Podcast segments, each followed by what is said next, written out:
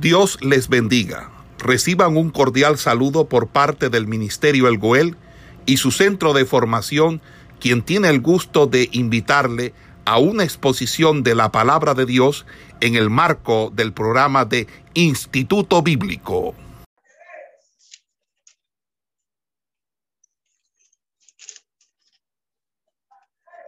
Gloria a Jesús. Bueno, el profeta, eh, perdón, la carta de Timoteo, carta de Timoteo, estamos analizando los capítulos 3, capítulo 3, estamos hablando de los requisitos que debe tener el, el obispo y de los requisitos que debe tener los diáconos. Eso fue la clase anterior. Estuvimos compartiendo con respecto a, a este, este, estos requisitos que deben ser de vital importancia. Nosotros tomamos esto, sí, porque son aplicables también a, a nuestra vida y a lo que nosotros ejercemos dentro de la iglesia. Entonces, dejo con el hermano Luis. Eh, buenos días, hermano. Dios me les bendiga grandemente.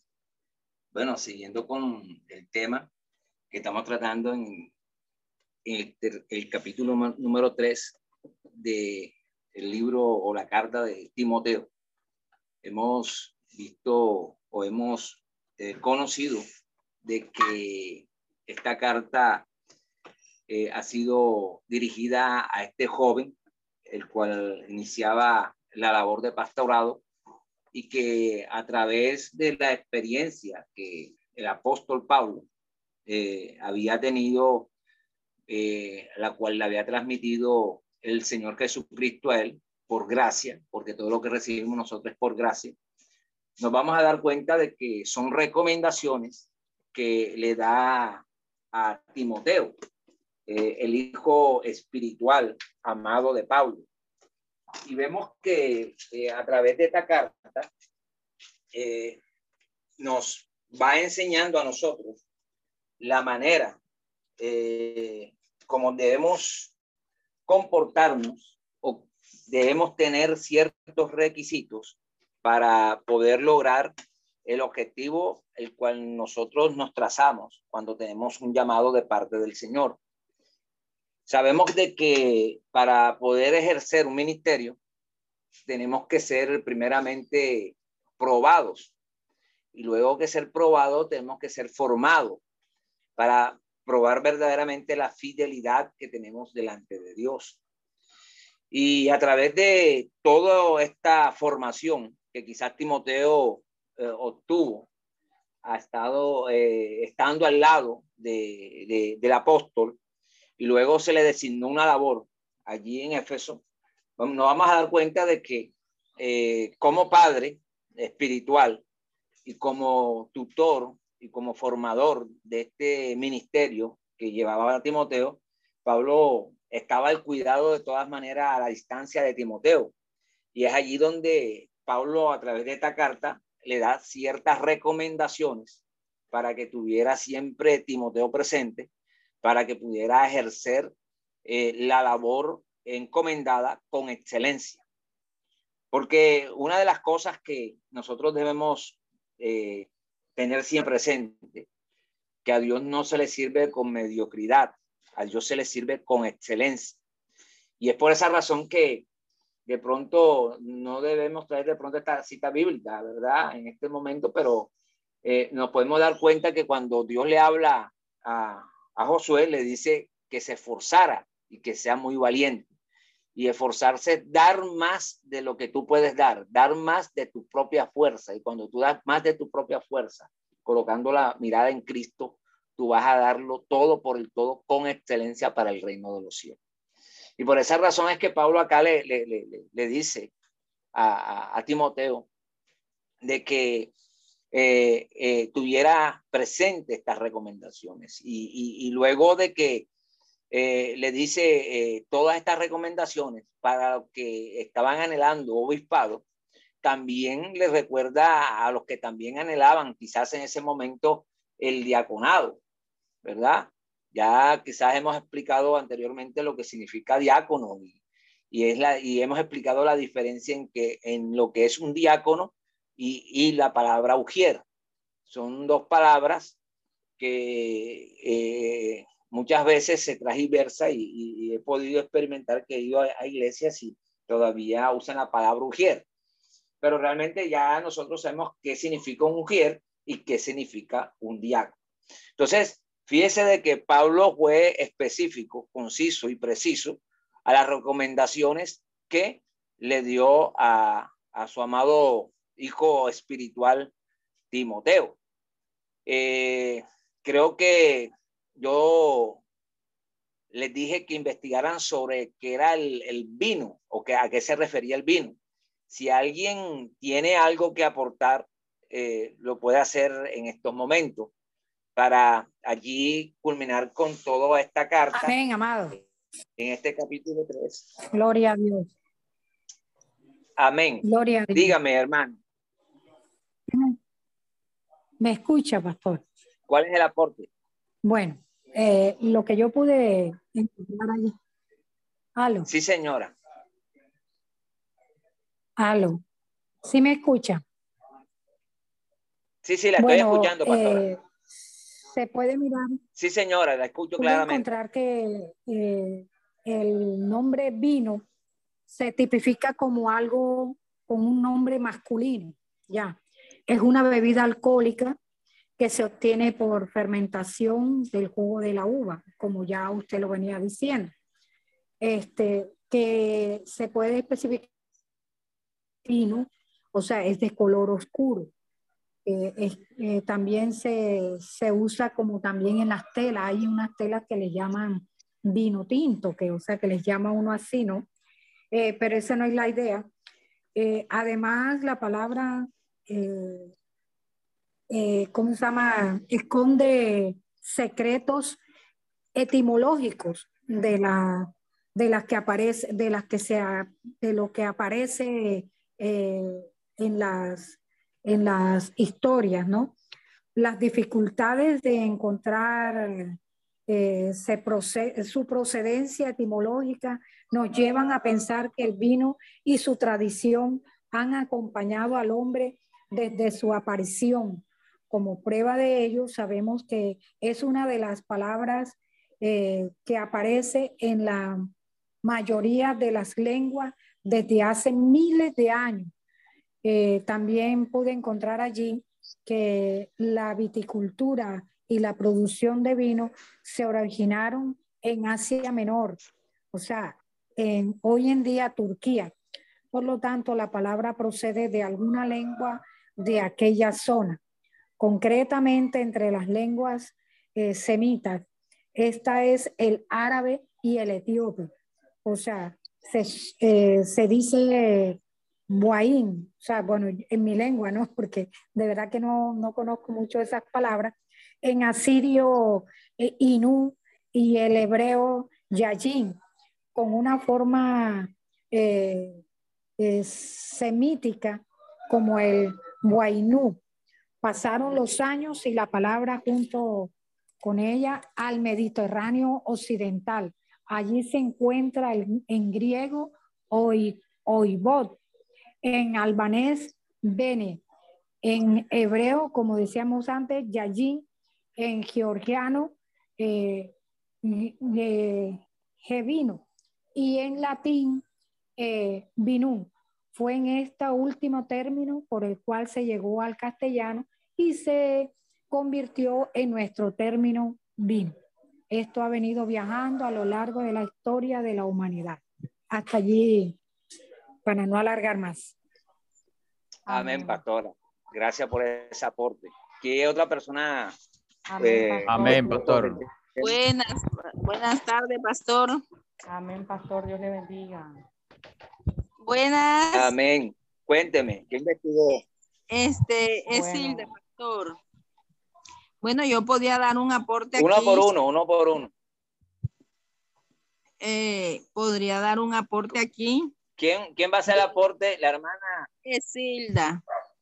Esilda. Esilda, pastor. Esilda. Bueno, adelante, hermana. Bueno. Eh, puedo decir que el significado bíblico de vino es un símbolo de felicidad, consuelo, medicina y abundancia. Además, representa el Espíritu Santo y la plenitud. Proviene del nombre que se le daba al jugo de uva tanto antes como durante su fermentación. Es decir, que tiene propiedades embriagantes. Según la Biblia, el vino era una bebida que además se consumía por los sacerdotes durante las conmemoraciones y también eran los diferentes altares y lugares de adoración o servicio al divino y, servicios divinos al Señor. Ese es mi aporte, pastor. Pastor, levanto la mano. ¿Quién me está hablando?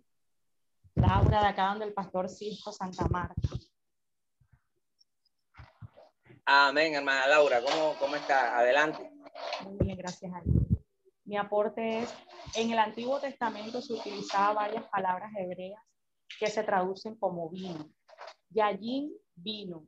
Tiros, jugo de uvas, vino sin fermentar. Checa, licor o vino intoxicante. Mansa, vino mezclado. En Génesis 9:21 relata cómo Noé se embriagó con vino Yayin.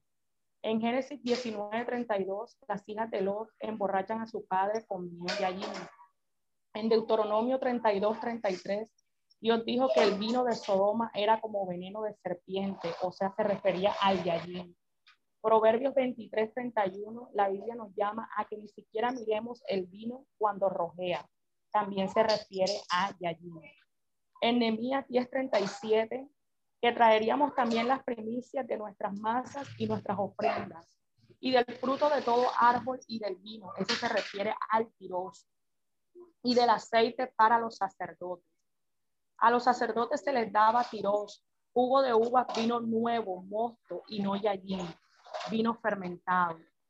Recuerda que ellos no podían tomar yallín vino fermentado antes de entrar al santuario. Eso lo dice en Levítico 19. Tú y tus hijos contigo no, no beberéis vino ni sidra cuando entréis en el tabernáculo de reunión para que no muráis. Estatuto perpetuo será para nuestra generación. En Jeremías 31, 12, vendrían y darían gritos de gozo en lo alto de Sión y correrán al bien de Jehová, al pan y al vino tiroso, al aceite y al ganado de las ovejas y de las vacas, y su alma será como huerto de riego y nunca más tendrán dolor. Esta profecía concerniente al retorno del pueblo de Israel a su tierra, desde la tierra del norte, también se refería al vino, pero al tiroso, o sea, al jugo de uva no fermentado en el Nuevo Testamento también hay diferentes nombres, ya no sería el tiros ni el yayin, sino que sería el oinos y el cleupos. Se utilizan dos palabras en griego. El oinos sería el vino, el vino fermentado y el cleupos sería el vino dulce de uva, mosto, vino sin fermentar. En el Nuevo Testamento nos llama a no embriagarnos con vino oinos, en lo cual hay libertinaje. Eso está en Efesios 5, 18. No, no os embriaguéis con vino en lo cual hay disoluciones, antes bien se llenos del Espíritu. Algunos pueden decir lo que Pablo, que Pablo prohíbe es emborracharse, pero deja tomar, y, o sea, unos pueden decir que Pablo prohíbe emborracharse y deja tomar moderadamente, cosa que no es así, porque en las recomendaciones que él hace al joven Timoteo, le recalca que no seamos dados al vino, en primera de Timoteo 3.3. Hoy no se asocia con la fornicación de la Babilonia, la gran ramera, en Apocalipsis 17.2. Y el vino embriagante, Gleuco no se asocia con ella. Durante la Pascua se tomaba Gleuco y no onus, ya que durante la Pascua no se podía tomar bebida fermentada ni comer pan leudado. En eso 12.20 dice, donde se prohíbe comer cosa leudada durante la Pascua. La palabra usada es chamet, que significa fermentado. La, la fermentación y levadura era símbolo de pecado. Jesús no tomó oinos, vino fermentado, sino gleuco, el fruto de la vid jugo de uva. Para no alargar, es gleucos y no oino. Y tampoco en la copa él sirvió oinos, o sea, vino fermentado hoy allí. Él sirvió fue jugo de la uva, gleucos. Y lo mismo pasó en, en las bodas de Caná. También fue jugo de la uva. Amén. Amén, hermana. Gracias por ese aporte. Yo creo que los tres aportes que han habido eh, se pueden resumir y sacar una buena redacción referente a lo que es el vino y eso nos serviría como para hacer defensa a esta doctrina, ¿verdad? Que muchos eh, han venido transversando a través de las Sagradas Escrituras que han tomado texto bíblico para transversarla. Y una de las cosas que me gustó aquí cuando la hermana expuso fue de la, eh, dando claridad eh, lo, que, lo que dice Pablo, ¿verdad? en cuanto a eso, sobre no embriagarse, porque ese texto bíblico eh, eh, lo toman los testigos de Jehová porque ellos dicen de que eh, ellos pueden tomar, pero no se pueden embriagar porque ahí es donde se van manifestando los demonios en ellos. Entonces, yo creo que es un, un texto bíblico contundente para desmentir lo que ellos afirman. Y, y, es así por cuanto le da también la recomendación a Timoteo sobre eso, de que el hecho de que pueda tomar vino no quiere decir de que, de que lo hagan como que constantemente o, o recurrentemente. Y, yo creo que eso lo aclaramos porque eh, una de las cosas que tenía el pueblo de Israel en aquellos tiempos que no tenía un acueducto y, y, se sustentaban muchas veces cuando no había agua con, para saciar la sed y hidratarse, era el vino, pero era el vino que no era fermentado. Entonces, creo que está claro, ¿verdad?, sobre eso y para poder desmentir a aquellas personas escrupulosas que siempre toman eh, las bodas de Canaán como si Jesús hubiera tomado y como si que Jesús hubiera eh, eh, dado vía libre para que en, en, las, en las ceremonias o en, los, aquellas recesiones se pudiera tomar vino para embriagarse. Entonces yo creo que fueron textos contundentes y que el aporte de la pastora Araceli también fue, fue algo también donde se tiene que tener en cuenta para sacar eh, un, eh, un artículo sobre este, este tema. Es muy interesante este tema y es algo que eh, nosotros como defensores de la sana doctrina tenemos que tener siempre presente para desmantelar las artimañas del, del, del enemigo. Yo creo que el pastor Alberto también parece que iba a hacer un aporte. Pastor Alberto, no sé si va a hacer el aporte, puede seguir adelante. Gloria al Señor, Dios les bendiga. Bueno, sí, eh, vi la, la historia, el recorrido del vino, pero aquí tengo acerca de cómo es el proceso. Dice que las uvas eran recogidas y echadas en lagar, que eso era especie de una, una cuba que tenían unos orificios y los hombres la pisoteaban. Al tiempo que la pisoteaban, este jugo salía y caía en, y era vertido en otra, en otra cuba, donde era que salía lo que se conoce como el jugo de la uva, conocido como mosto. Ese es lo que se habla de, acerca del mosto. Y que ese proceso pasaba muchos días hasta hacer la fermentación. Ellos lo vertían o lo echaban en odre, lo que la Biblia habla odre o vasijas de barro. Ahí pasaba un tiempo hasta que alcanzaba el punto de la fermentación. Eh, ellos pasaban del recipiente a recipiente. Por eso la Biblia cuando nos habla que no echemos vino nuevo en odres viejos. Es por eso que cuando empieza a fermentarse se incrementa el volumen. Otra de las cosas que los israelitas bebían el jugo de uva en forma de moto era que estaba el recién salido cuando antes de que alcanzara su grado de fermentación. Eso lo hacían también para poder alimentarse o combinar las comidas. Eh, otra de las cosas, vemos que se confunde allí cuando llegó el día de Pentecostés, que estaban todos allí reunidos, había muchos que se estaban burlando, que había llegado el poder del Espíritu Santo allí y muchos decían, ellos están llenos de mosto, o sea que estaban como que embriagados. Pero vemos que Pedro, eh, a través de su discurso, da mayor claridad de que estos hombres no estaban eh, lleno de mosto o ebrios, como ellos lo decían, sino que era el poder de Dios que había descendido de ellos. Eh, bueno, ya para cortar, porque ya esto lo han comentado acerca de la cena del Señor y las bodas de, de, la boda de Canaán. Ese era el aporte. Bueno, eh, gracias, Pastor Alberto, por ese aporte. Yo creo que de pronto eh, eh, acá no se califica. creo que de pronto acá de pronto no se hacen, pero yo le voy a, proponer algo. Según todo lo que han, se ha hablado sobre el vino, sobre todo lo que han expuesto los hermanos, las hermanas, yo les voy a pedir un favor. Y es que eh, ahí en su iglesia, los que están eh, estudiando el Instituto Bíblico, eh, ustedes en grupo allí se reúnan y saquen un artículo sobre este tema.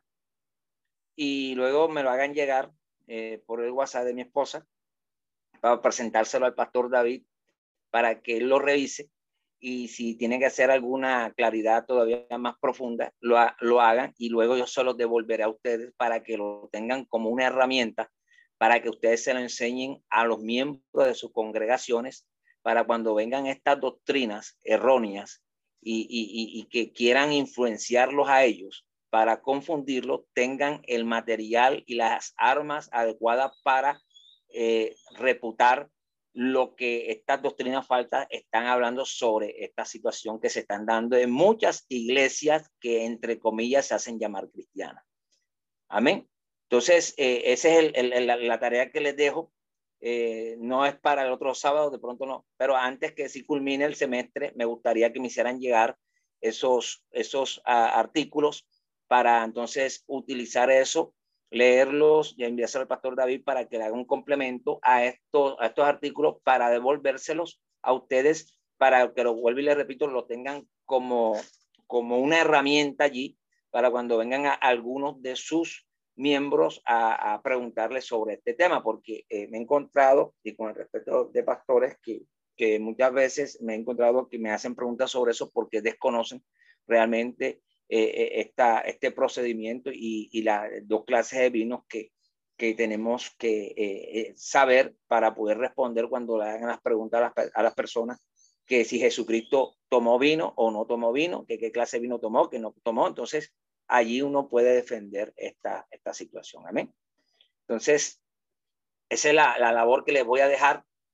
y continuamos entonces con, con el resto de, de la, carta del capítulo 3 de Timoteo, ¿verdad? Mm, entonces continuamos, eh, versículo 14 y versículo 15. Eh, me gustaría que lo leyeran y sigamos adelante. ¿Quién me hace el favor y lo lee?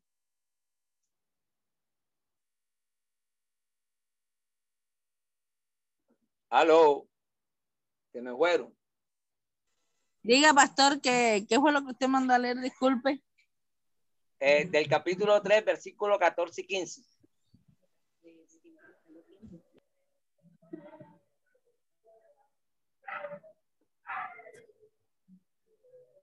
¿Quién me lo lee en voz alta? Capítulo, capítulo 3, versículo 14 y 15.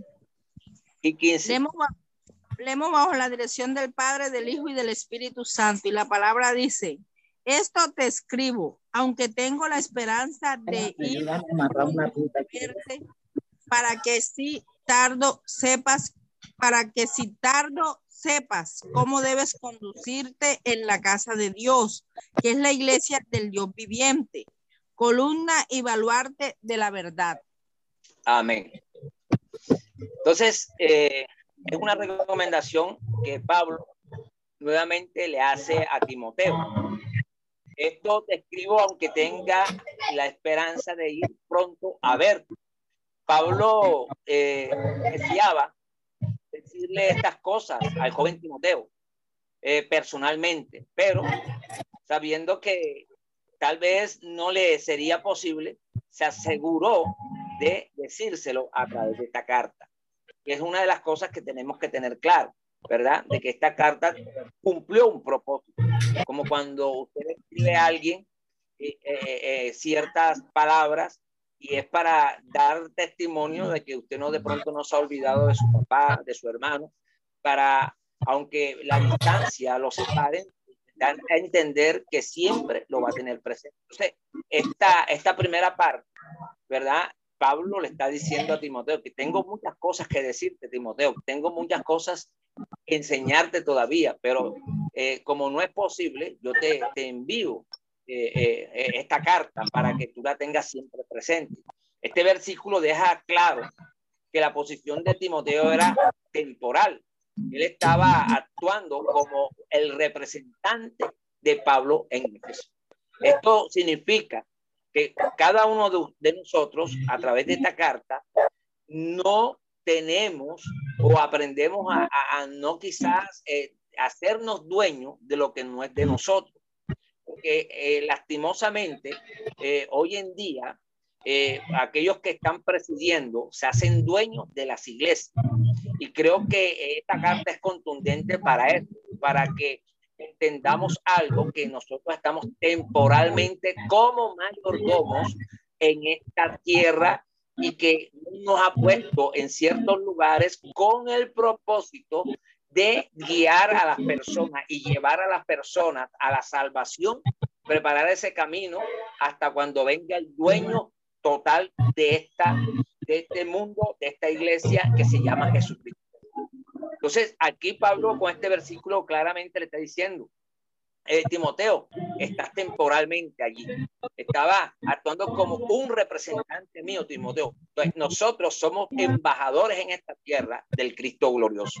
Nosotros somos representantes de Cristo en esta tierra. Es lo que nos está dando a entender esta, esta, esta, esta porción de la palabra de Dios que está escrito o, o es dirigido Dios a través del escrito de Pablo que le da la recomendación a Timoteo, pero nos está diciendo a través de este estudio de que estamos temporalmente en esta tierra. Hasta cuando venga él, Cristo glorioso y tomar a su iglesia, que es lo que estamos esperando nosotros, lo que hemos creído en la resurrección de nuestro Señor Jesucristo. Amén. Lo otro que, vamos a encontrar es que sepas cómo debes conducirte en la casa de Dios. Fíjese que es algo, con ellos. No quedó teso. es algo, es algo muy importante cómo debemos conducirnos en la casa de Dios. El propósito de Pablo a través de, esta carta también al escribir, eh, darle ese aliento a Timoteo como, líder, información práctica sobre cómo dirigirse las cosas en la iglesia de Éfeso. Acá Pablo le está dando instrucciones, le está diciendo, mira Timoteo, ya tú estás allí como representación mía, tú estás allí como alguien que eres de pronto autónomo, pero nunca te olvides esta recomendación que te estoy dando. Y la recomendación es cómo tú te debes de conducir en la casa de Dios.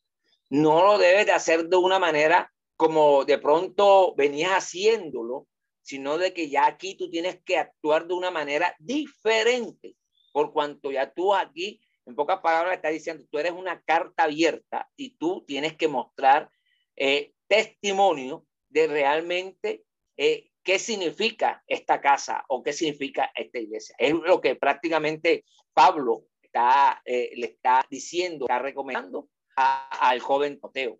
Lo otro que vamos a encontrar dice, la casa de Dios, la iglesia debe ser muy conscientemente el que el lugar donde nosotros nos congregamos merece reverencia, porque es el lugar que Dios ha tomado para que nos reunamos y que en, esas reuniones que nosotros hacemos, eh, algunos días por medio, otros diariamente, ¿verdad? Pero que tenemos que tener en cuenta que no es algo de que simplemente son cuatro paredes, sino de que tenemos que tener reverencia en la casa de Dios, porque es donde Dios amora. ¿Por qué? Porque la Biblia dice que donde hay tres ¿verdad? Dos o tres reunidos en su nombre, ahí está la presencia. Y Dios es santo, por lo tanto nosotros tenemos que ser reverente en la casa de Dios. Y mire, y muchas veces no hay reverencia, muchas veces están pendientes al celular, están pendientes al, al reloj, están hablando cosas que no van de acuerdo a lo que han ido a hacer las personas en ese lugar. ¿A qué se fue a ese lugar? A adorar. ¿A qué se fue a ese lugar? A orar. ¿A qué se fue a hacer a ese lugar? A escuchar la voz de Dios.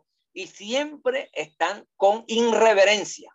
Hoy en día vemos de que se levantan de la, de la, de la, de la silla, van y toman agua, se vuelve y se sientan, vuelve y se levanta, la misma persona va al baño, vuelve y se sienta, vuelve y se levanta. Eso se llama irreverencia. Entonces, Timoteo le está, eh, eh, Pablo le está diciendo a Timoteo, Timoteo, mira de qué manera te tienes que comportar en la casa de Dios. La iglesia es la casa de Dios. ¿Por qué? Le voy a decir por qué. Porque aquí la misma escritura lo dice, porque Él es el arquitecto. Porque Él fue el que la elaboró. La iglesia no simplemente es el lugar donde tú te congregas, mi amado hermano. La iglesia eres tú. Y, y eso también hace parte de lo que Timoteo le está diciendo a, a, Pablo, le está diciendo a Timoteo, perdón, que cómo se debe comportar él, porque él es la iglesia y él es el que va a dar testimonio de que hubo un día que un hombre pagó un precio por la humanidad, murió, pero al tercer día resucitó y que es la primicia de la resurrección. Por lo tanto, ya tú eres una nueva criatura y por lo tanto tú tienes que comportarte de una manera diferente. Entonces, mira de que lo que vamos a ver primero aquí en esta recomendación es la iglesia es la casa de Dios. ¿Por qué? Porque Él es el arquitecto, porque fue el que te creó. Él es el conductor, ¿por qué? Porque a través de su espíritu te dirige. Él vive allí, ¿por qué? Porque el Espíritu Santo mora en nosotros. Él provee para ella, claro, porque Él es nuestro iré. Él es el que te da la sabiduría. Acuérdese que el que esté escaso de sabiduría, pídasela a Dios y Él te la dará. O sea, te está proveyendo. Te está proveyendo qué? Salvación. Te está proveyendo qué? Gozo. Te está proveyendo qué? Eh, eh, eh, verdad en tu vida. Entonces, fíjese de que es la casa de Dios porque Él es el arquitecto, el conductor, Él vive ahí, provee para ella y Él es honrado allí y gobierna allí. O sea, Él es honrado. ¿Por qué? Porque nuestro cuerpo lo adora a, Él. Nuestro, nuestro, nuestro cuerpo lo tienen que exaltar a Él. Por eso nosotros tenemos que ser santo tanto cuerpo, alma y espíritu. No solamente tiene que ser el cuerpo, no solamente tiene que ser el alma, no solamente eh, tiene que ser la ropa, no. Somos tripartitos y eso lo tenemos que tener claro, mis amados hermanos. La santidad es tripartita. Cuerpo, alma y espíritu. Eso tiene que tenerlo claro y es la recomendación que Pablo le está dando a Timoteo a través de esta carta. Esta carta es importantísima para nosotros, los creyentes, y más que todos los que anhelamos un obispado, lo que anhelamos servirle a Dios, tenemos que mirar cómo nos estamos comportando en la casa de Dios. Ahora, fíjense que dice algo, la iglesia del Dios viviente. Fíjense que en el lenguaje griego antiguo, iglesia era una palabra no religiosa para un grupo de personas llamadas partes con un propósito. El Dios viviente ha llamado y ha reunido a su pueblo para qué? Para su propósito. ¿Cuál es el propósito del Dios viviente? Que todos lleguemos al arrepentimiento y que todos lleguemos a la salvación y a la vida eterna. Ese es el propósito del Dios viviente, que todos lleguemos a ese momento especial que es la salvación. Ahora, fíjese que da otra, otra, referencia, columna y baluarte de la verdad. Entonces, esto significa, la columna y el baluarte es el fundamento de la iglesia. ¿Y cuál cree que usted que es el fundamento de la iglesia? Es la verdad. La verdad es el fundamento de la iglesia. Por eso la Biblia dice, conoceréis la verdad. ¿Quién es la verdad? La verdad es Cristo. La verdad y serás libre. Sea, conoceré la verdad y serás libre. En pocas palabras, da el texto oblicuo esto, ¿verdad? Esta, esta, esta palabra clave, la verdad. O sea, tú eres fundamento. Tú eres fundamento de esta doctrina a través de Cristo. Pero también tienes que hablar con verdad porque la verdad es la que va a ser libre al hombre, como nos hizo libre a nosotros. Y a través de esa verdad vamos a mostrar una iglesia diferente a lo que quizás estamos viendo en estos últimos tiempos. Amén. Entonces, tenemos que mirar algo que trágicamente muchas iglesias en la actitud vende una verdad incompleta y por lo tanto son pilares débiles y un baluarte inestable. Entonces, fíjese que cuando usted no está completo en el Señor, usted es alguien que está deformado, alguien que está debilitado, alguien que está sin quizás una esperanza total para su vida. Por eso el, libro de, Primera de Pedro, la recomendación que da en el capítulo es que debemos anhelar la leche espiritual no adulterada, ¿verdad? Es una recomendación que por eso, ¿por qué? Porque cuando tú no estás completo, tú vas a tener deficiencias y esas deficiencias te va a llevar a hablar verdad no con firmeza, sino con el peligro de andar en dos aguas. Entonces, fíjate que la recomendación que Pablo le está dando a Timoteo es algo, algo, algo de responsabilidad y es columna, baluarte de la verdad. La iglesia es el pilar de la verdad debido a, a que a través de su ministerio se conserva y se transmite la verdad. Pablo no reconocerá a la iglesia a menos de que en ella la verdad de Dios sea exaltada y esta allí sea vista. ¿Cómo la reconoce Pablo? A través de eso, de que la verdad de Cristo sea, sea vista para, para el hombre, para la humanidad. Que la verdad de Cristo se haga, se haga reflejo, así como se hizo reflejo en Pablo. Por eso Pablo eh, con autoridad decía, ser imitadores de mí como yo soy de Cristo. O sea, porque Pablo estaba mostrando la verdad. ¿Por qué estaba mostrando Pablo la verdad? Porque Pablo era un hombre que tenía un corazón corrupto, un corazón dañado, era perseguidor de la iglesia. Pero al conocer el poder de Dios, al conocer y tener esa, esa, esa, esa experiencia con el Cristo de la gloria, ya entonces fue libertado de la mentira en, cual él estaba. Y ahora él comienza a hablar verdad, no solamente con su boca, sino con su testimonio. Amén. Entonces, fíjese lo importante que es tener en cuenta esta carta. Una carta muy, muy profunda, eh, una carta que quizás muchos eh, no predican, eh, y digo muchos porque son pocos los que de pronto predican en esta carta, pero es una carta muy profunda porque está dando testimonio de que Cristo es real. Entonces, mire que no es que la iglesia es el fundamento para la verdad, sino que la iglesia sostiene la verdad para que el mundo pueda verla. O sea, es un pilar. O sea, eso es como cuando usted va a levantar una casa de dos pisos, una columna es un pilar para ser parte de sostener un plafón que se va a elaborar para, para construir sobre ese plafón. Entonces, la iglesia es un pilar, también era usado en el Antiguo Testamento para poner en él cualquier edicto público. O sea, cuando iban a poner edicto público, lo llevaban ahí o, lo colocaban en un pilar para que todo el mundo la viera. Lo que decía de pronto eh, eh, ley romana, ¿verdad? Entonces la, la, colocaban ahí en un pilar, en una parte alta para que todo el mundo observara lo que el rey estaba transmitiendo. Entonces, fíjese de que la iglesia prácticamente es la que anuncia. Por eso nosotros somos anunciadores de buenas nuevas, buenas nuevas del evangelio.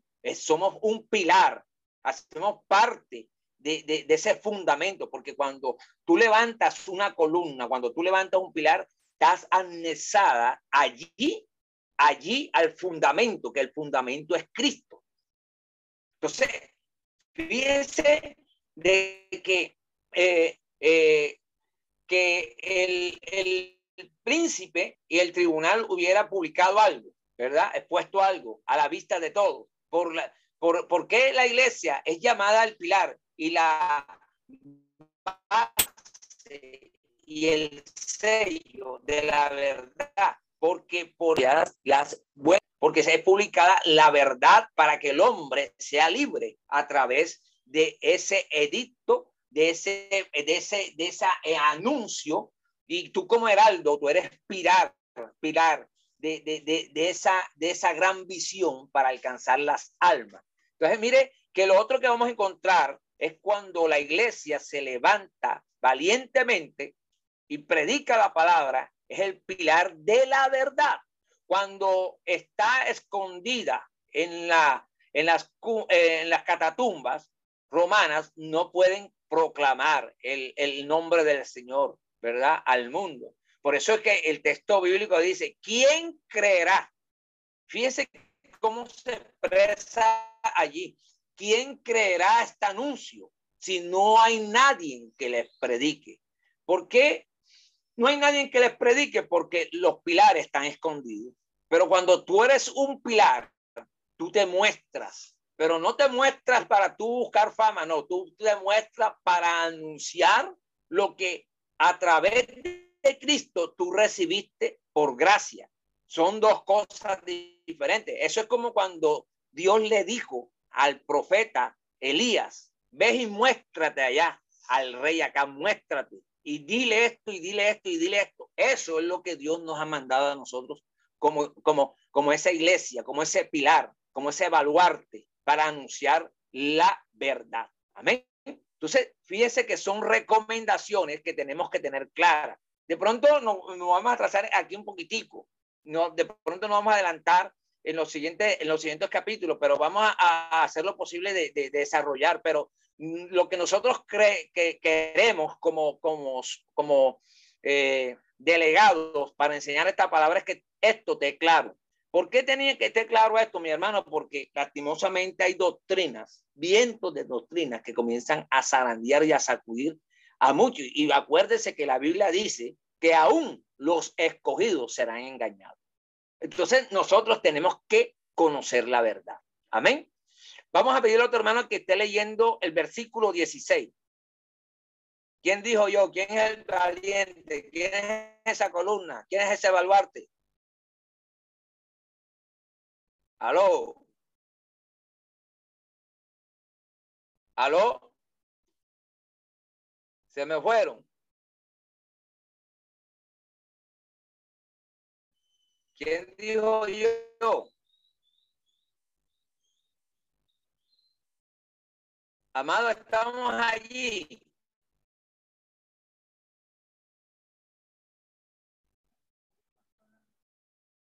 Aló. Estamos allí. Bueno, leo para ustedes. Sí, pastor, estamos aquí. Bueno, léame el versículo 6, me hace el favor. 16, perdón. Del capítulo. Del capítulo 3. 3. Estamos desarrollando el capítulo 3. 16. Bueno, ya le digo. 3.16. Dice la palabra de Dios. E indiscutiblemente grande es el misterio de la piedad. Dios fue manifestado en carne, justificado en el espíritu visto de los ángeles, predicado a los gentiles, creído en el mundo, recibido arriba en gloria. Entonces, fíjese, sí, ya, gracias, hermana. Que indiscutiblemente, dice indiscutiblemente, cuando él dice indiscutiblemente, se supone que se refiere a que no debe haber ninguna controversia sobre este hecho tan importante. ¿Cuál fue el hecho importante en este misterio de la vida? Que fuimos incorporados a través de Cristo, fuimos incorporados eh, al ministerio de la voluntad de Dios, a Cristo. Hemos sido incorporados al Evangelio, hemos sido incorporados a la fe y puesto todo esto, hemos sido incorporados en, este, en esta piedad. ¿Por qué? Porque eh, la piedad, eh, vamos a mirar que la piedad es la incorporación en quién? En la comunidad mediante a la verdad a través de la fe en Cristo. Usted ha sido incorporado a través de la fe en Cristo. Por eso la Biblia dice que todo aquel que recibe, no acepta, sino que recibe a Cristo como Señor y Salvador de su vida, le da la potestad de ser un hijo de Dios. Fíjese que lo incorpora inmediatamente a pertenecer a la familia de Dios. Eso es lo que se está o significa. Por eso nosotros tenemos que atesorar y defender este evangelio a capa y espada. ¿Por qué, mis amados? Porque nosotros no éramos eh, convidados a, esta gran bendición. Luego fue que nos convidaron porque los que a, él vino no le quisieron recibir. Fíjese lo importante que es. Entonces dice, Dios fue manifestado en qué? En carne. Esta es la esencia de la escarnación que Dios Hijo, les, eh, la segunda persona de la Trinidad, agregó a su deidad. Amén. Fue manifestado en carne. A su nombre damos la gloria. Entonces, fíjese lo importante que es esta carta. Es una carta bastante profunda de pronto vamos a, a, tocar estos temitas por encimita porque ya e, esto prácticamente se va, se va a ver totalmente y profundamente en intérprete de las sagradas escrituras. Amén. Entonces, fíjese lo importante que es tener el conocimiento para no dejarnos meter el dedo en la boca de todas estas nubes sin aguas que quieren venir a perturbar, a, que quieren venir a, distorsionar las sagradas escrituras y confundir al pueblo de Dios. Que no nos vaya a pasar como los Gálatas, que va a llegar el Señor y va a decir, como dijo Pablo, ¿quién los engañó a ustedes? Si yo eh, dejé un evangelio diferente. Amén. Entonces, justificado en el Espíritu. Eh, podemos decir que Jesús fue justificado en el Espíritu, no en el sentido de que alguna vez fue pecador, pero fue hecho justo sino en el sentido de que fue declarado por el Espíritu Santo lo que siempre fue completamente justificado ante el Padre. Amén. Vamos a leer un texto bíblico. El hermano que lo lea rápidamente, vamos a leer un hermano que me lea Mateo 3:16, otro hermano que me lea Primera de Pedro, capítulo 3, versículo 18 y Hechos 2, 32 al 33. ¿Quién es el primer valiente? ¿Quién dijo yo? Mateo 3, 16. Y Jesús después que fue bautizado subió luego del agua y he aquí los cielos y he aquí los cielos le fueron abiertos y vio al Espíritu de Dios que descendió como paloma y venía sobre él. Amén. Oh, que fue como, no fue una paloma, fue como una paloma. Amén. Tenemos que tener claro eso para no confundirnos como, como tradicionalmente nos habían confundido de que el Espíritu Santo era una paloma. No, ahí el, texto bíblico lo está diciendo, era como una paloma, era, era algo similitud a una, a, a una paloma. Amén. ¿Quién me lee el otro texto bíblico? Pedro, ¿qué? Disculpe. En primera de Pedro, capítulo 3, 18.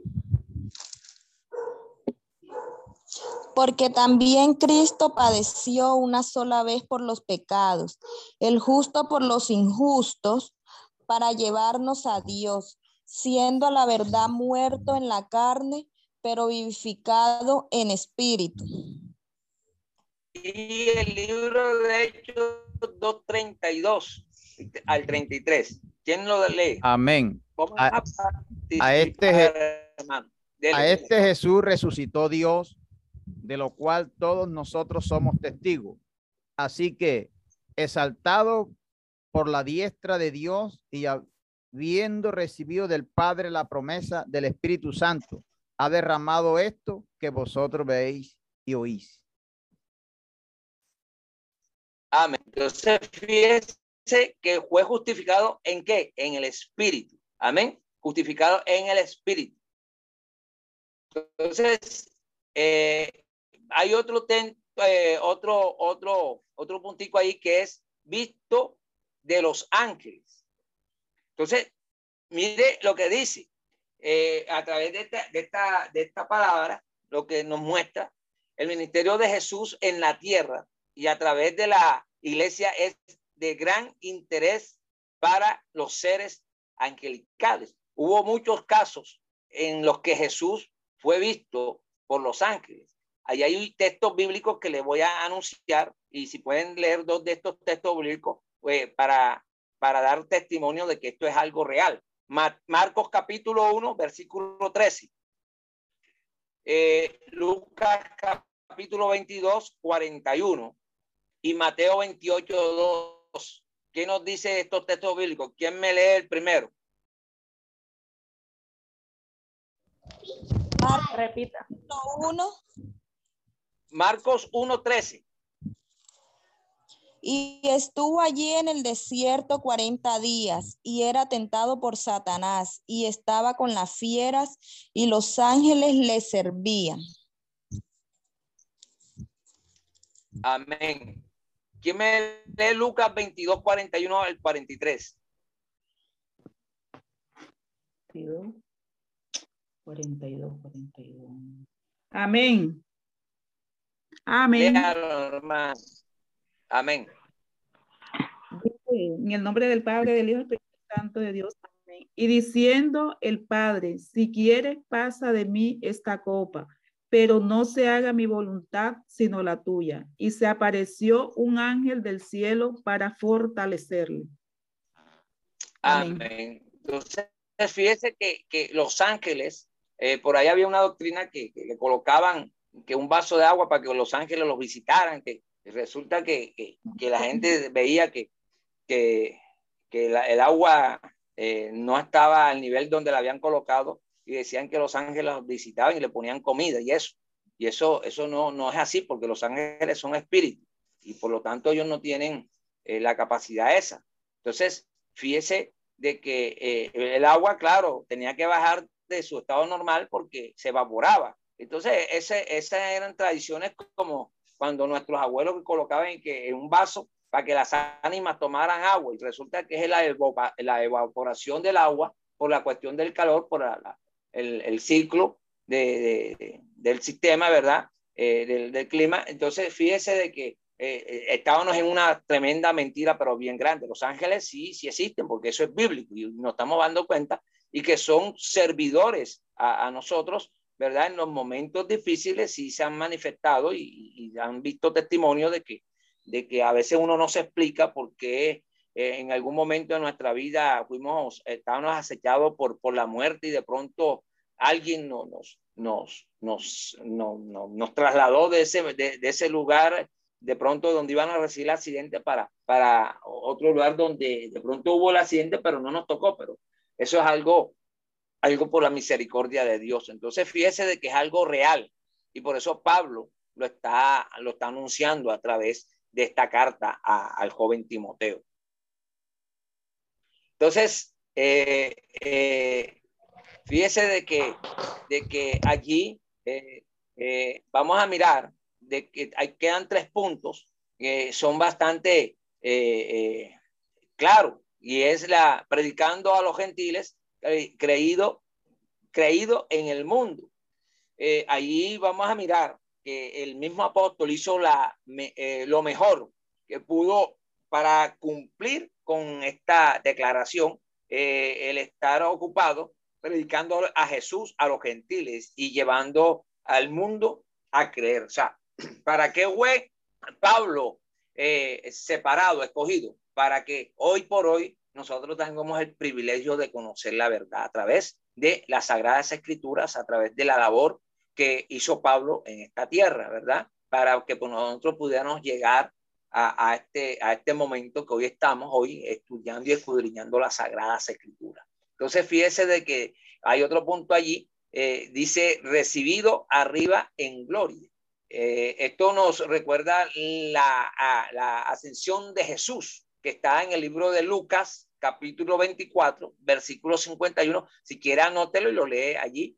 Y también lo podemos encontrar eh, en el libro de Hebreos, capítulo 1, versículo 3. Y para ponerle el sello allí a este, a esta, a esta, a este anuncio, eh, lo puede encontrar también en el libro de Primera de Juan 2.1. Son textos bíblicos que corroboran y siempre tenga presente que la suma de la palabra es verdad. No se deje llevar. ¿El primero cuál fue, pastor? Qué pena. Porque hay Lucas 24, 51. El segundo es Hebreos, Hebreos 1.3 y primera de Juan capítulo 2.1. Como le decía, no se dejen llevar por un solo texto bíblico, porque muchos han vuelto doctrina un solo texto bíblico en el caso de los testigos de, de Jehová, en el caso de los testigos de los, los, los creciendo en gracia, en el caso de los, eh, eh, de los eh, Jesús solos, con un solo testigo, con un solo texto bíblico quieren eh, eh, que la gente crea la doctrina errónea donde ellos están. Por eso la Biblia dice, la suma de tu palabra es verdad. O sea, para poder dar testimonio de algo, usted tiene que tener base. No, la base no es solo con un solo texto bíblico, son varios bíblicos que están a través de las sagradas escrituras, porque Cristo y, y Dios lo... Amén. Entonces, y ya para terminar, ya con este, este capítulo, dice, recibido arriba en gloria.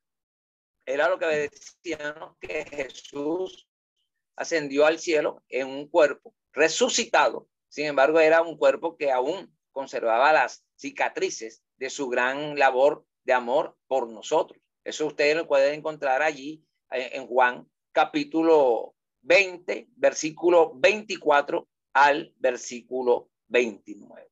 Amén. Entonces, esto esta, este capítulo, que es una carta recomendada a, a, Timoteo, eh, le está diciendo prácticamente Pablo, Timoteo, siempre te presente eso, como le dijo Dios a, a Josué, medítala, medita esta palabra de día, medítala de noche, nunca se aparte de tu boca.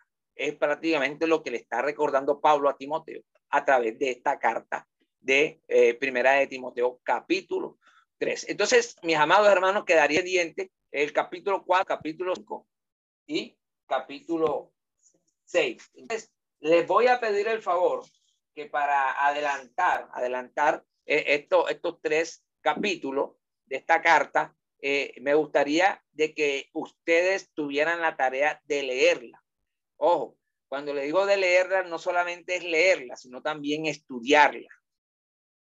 Y cuando le digo estudiar, significa que no es leerla, sino de que usted va a leerla una, dos, tres, hasta cuatro, hasta cuando usted, cuantas veces usted la pueda leer, y ahí usted sacar el extracto. Cuando hablo del extracto, usted va a coger un lápiz, un lápiz, eh, eh, bueno, eh, para ver, le puede cortar ahí la, la, grabación y Esperamos que este estudio haya sido de bendición para su vida y ministerio.